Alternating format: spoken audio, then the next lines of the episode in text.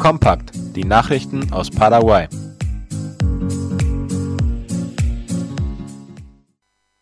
Keine Industrie mehr in Wohngebieten.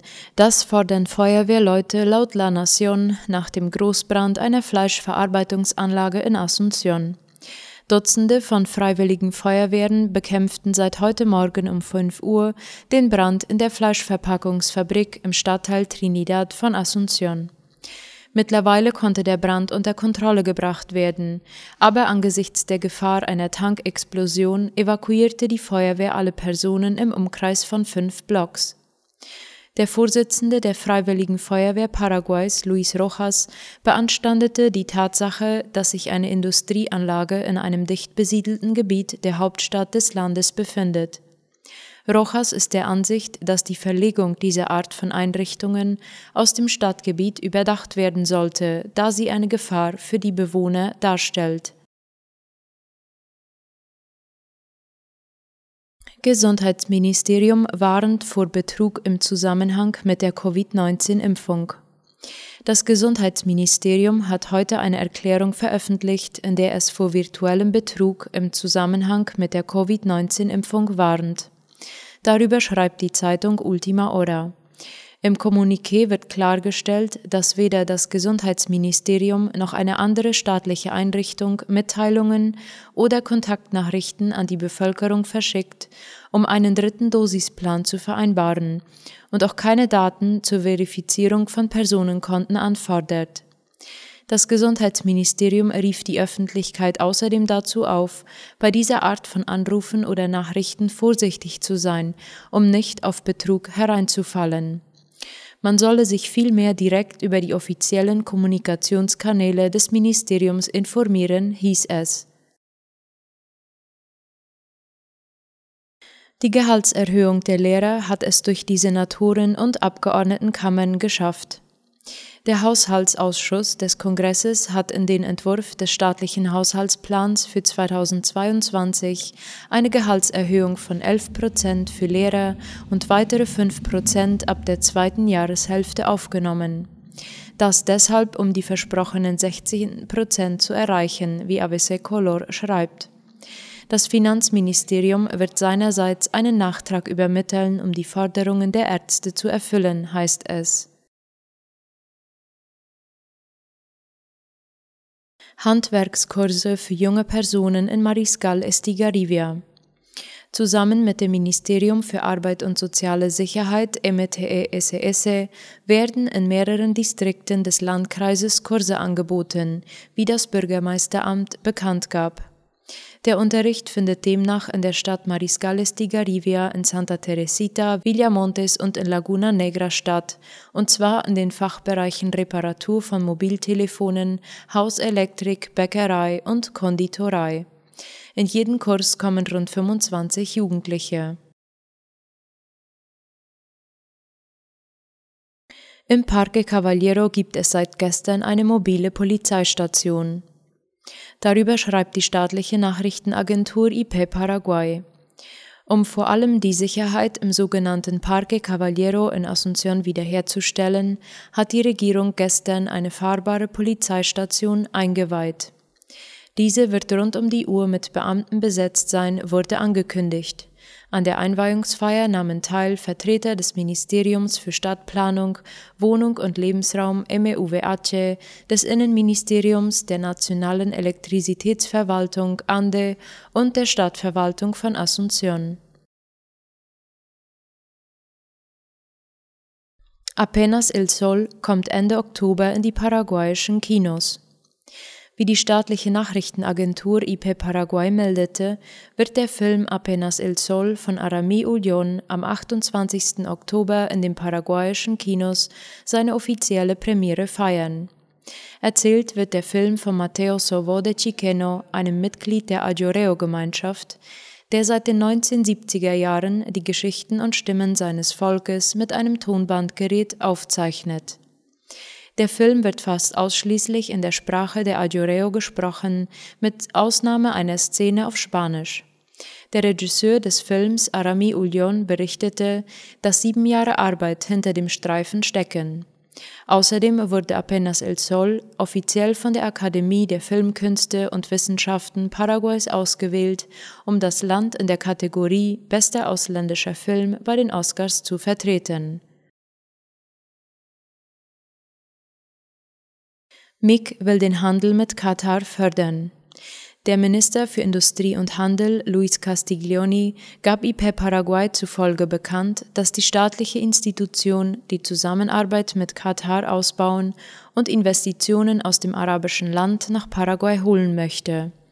Deshalb haben sich Vertreter des MIG und katarische Behörden getroffen, um die Agenda diesbezüglich zu besprechen.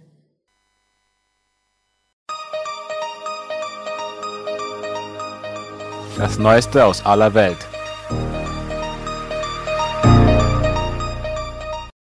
Portugal drohen wegen Budgetstreit Neuwahlen.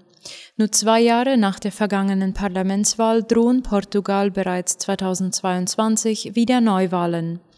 Grund dafür sind die Probleme der sozialistischen Minderheitsregierung von Antonio Costa, für das kommende Jahr ein neues Budget im Parlament zu verabschieden, wie der ORF schreibt. Die linken Dulder der Regierung fordern höhere Ausgaben unter anderem für soziale Zwecke. Gleich beide traditionellen Partner Costas, die Kommunistische Partei Portugals PCP sowie der Linksblock BE, kündigten Anfang der Woche an, den vorgeschlagenen Budgetentwurf der Sozialisten bei der geplanten Parlamentsdebatte morgen nicht mittragen zu wollen.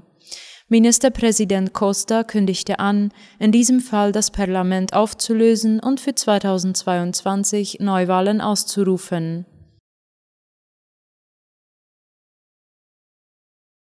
Südkoreas Ex-Präsident ist gestorben. Darüber schreibt der Spiegel. Der frühere südkoreanische Präsident Roh Tae-woo ist im Alter von 88 Jahren gestorben. Das Krankenhaus der Seoul National University bestätigte seinen Tod heute, ohne jedoch die genaue Todesursache zu nennen. Ro regierte das ostasiatische Land von 1988 bis 1993. Anfang der Jahrtausendwende war er an Krebs erkrankt. Seitdem litt er zunehmend unter gesundheitlichen Problemen. In seinem Heimatland ist Roh vor allem dafür bekannt, 1987 die ersten freien Wahlen Südkoreas gewonnen zu haben. Doch seine politische Karriere endete mit einem riesigen Korruptionsskandal. Roh hatte Bestechungsgelder in Höhe von umgerechnet mehr als 500 Millionen Euro angehäuft. 1996 wurde Roh unter anderem wegen Korruption zu einer 17-jährigen Gefängnisstrafe verurteilt. Bereits im Folgejahr wurde der Politiker jedoch begnadigt. Queen absolvierte ersten offiziellen Termin nach Ruhepause. Queen Elizabeth II. hat den ersten offiziellen Termin nach ihrer ärztlich verordneten Ruhepause absolviert, wie der ORF meldete. Die britische Königin empfing heute von Schloss Windsor aus den koreanischen Botschafter zu einer virtuellen Audienz. Seit der Pandemie empfängt die Queen regelmäßig per Videoschaltung Botschafter und andere Gäste aus aller Welt. In der vergangenen Woche hatte die 95 Jahre alte Monarchin eine Reise nach Nordirland abgesagt und für medizinische Tests eine Nacht im Krankenhaus verbracht. Danach legte sie auf ärztlichen Rat einige Ruhetage ein. Dem royalen Kalender zufolge will die Monarchin weiterhin in der kommenden Woche an einem Empfang auf der Weltklimakonferenz in Glasgow teilnehmen. Ägyptens Präsident Sisi hebt Ausnahmezustand landesweit auf. Ägyptens Präsident Abdel Fattah al-Sisi hat nach viereinhalb Jahren den Ausnahmezustand landesweit aufgehoben. Darüber berichtet der Spiegel. Al-Sisi hatte den Ausnahmezustand am 10. April 2017 verhängt. Auslöser waren Anschläge der Terrormiliz Islamischer Staat auf zwei Kirchen gewesen. Bei den Attacken in der nordägyptischen Stadt Tanta sowie in der Hafenstadt Alexandria auf die koptische Minderheit des Landes wurden etwa 50 Menschen getötet und mehr als 110 verletzt. Der IS hatte die Tat für sich reklamiert. Im Ausnahmezustand haben die Behörden die Möglichkeit, Medien oder Organisationen zu zensieren oder zu verbieten, Kommunikation abzuhören sowie die Bewegungsfreiheit der Bevölkerung einzuschränken. Menschenrechtsgruppen kritisierten den Machtzuwachs für Sicherheitskräfte und Behörden. Das Land hatte den Ausnahmezustand seither in dreimonatigen Intervallen verlängert.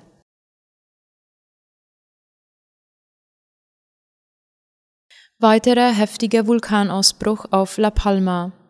In der vergangenen Nacht hat es eine neue Explosion des Vulkans auf La Palma gegeben, wie die Deutsche Welle meldet.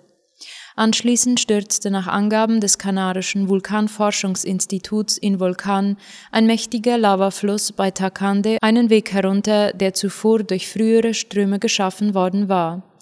Dadurch wird die glutrote Lava dicker und kühlt sich ab, je weiter sie nach unten kommt. In Vulkan spricht in einem Tweet von einer sehr explosiven Aktivität. Der neueste Strom sei mittlerweile in die bereits vorhandene Lavazunge übergegangen und bilde eine dicke, mehr als 1200 Grad Celsius heiße Masse, hieß es. Insgesamt geben die Wissenschaftler des Vulkaninstituts allerdings teilweise Entwarnung. Die Lavaströme am Hang des Cumbre Vieja befinden sich aktuell in einer Phase der Stabilität und Langsamkeit, hieß es.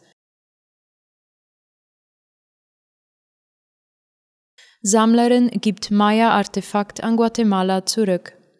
Eine private Sammlerin hat nach Verhandlungen einen Maya-Artefakt an Guatemala übergeben, wie Latina Press berichtet. Der Gegenstand, der 2019 versteigert werden sollte, stellt den Kopf eines alten Herrschers dar, der eine Maske in Form eines Raubvogels trägt. Das Stück verschwand in den 1960er Jahren aus der Maya-Stätte von Piedras Negras und tauchte 2019 bei einer Auktion in Paris wieder auf, aber Guatemala erhob Einspruch und legte Beweise vor, die die Rückgabe des Artefakts forderten. Der Verkauf wurde ausgesetzt und es fanden Verhandlungen zwischen der privaten Sammlerin Orange, der französischen und der guatemaltekischen Regierung sowie der UNESCO statt. Frau Orange entschied sich für die freiwillige Rückgabe des Fragments, das einen antiken Herrscher darstellt, der im Jahr 729 nach Christus den Thron bestieg, so die UNESCO in einer Erklärung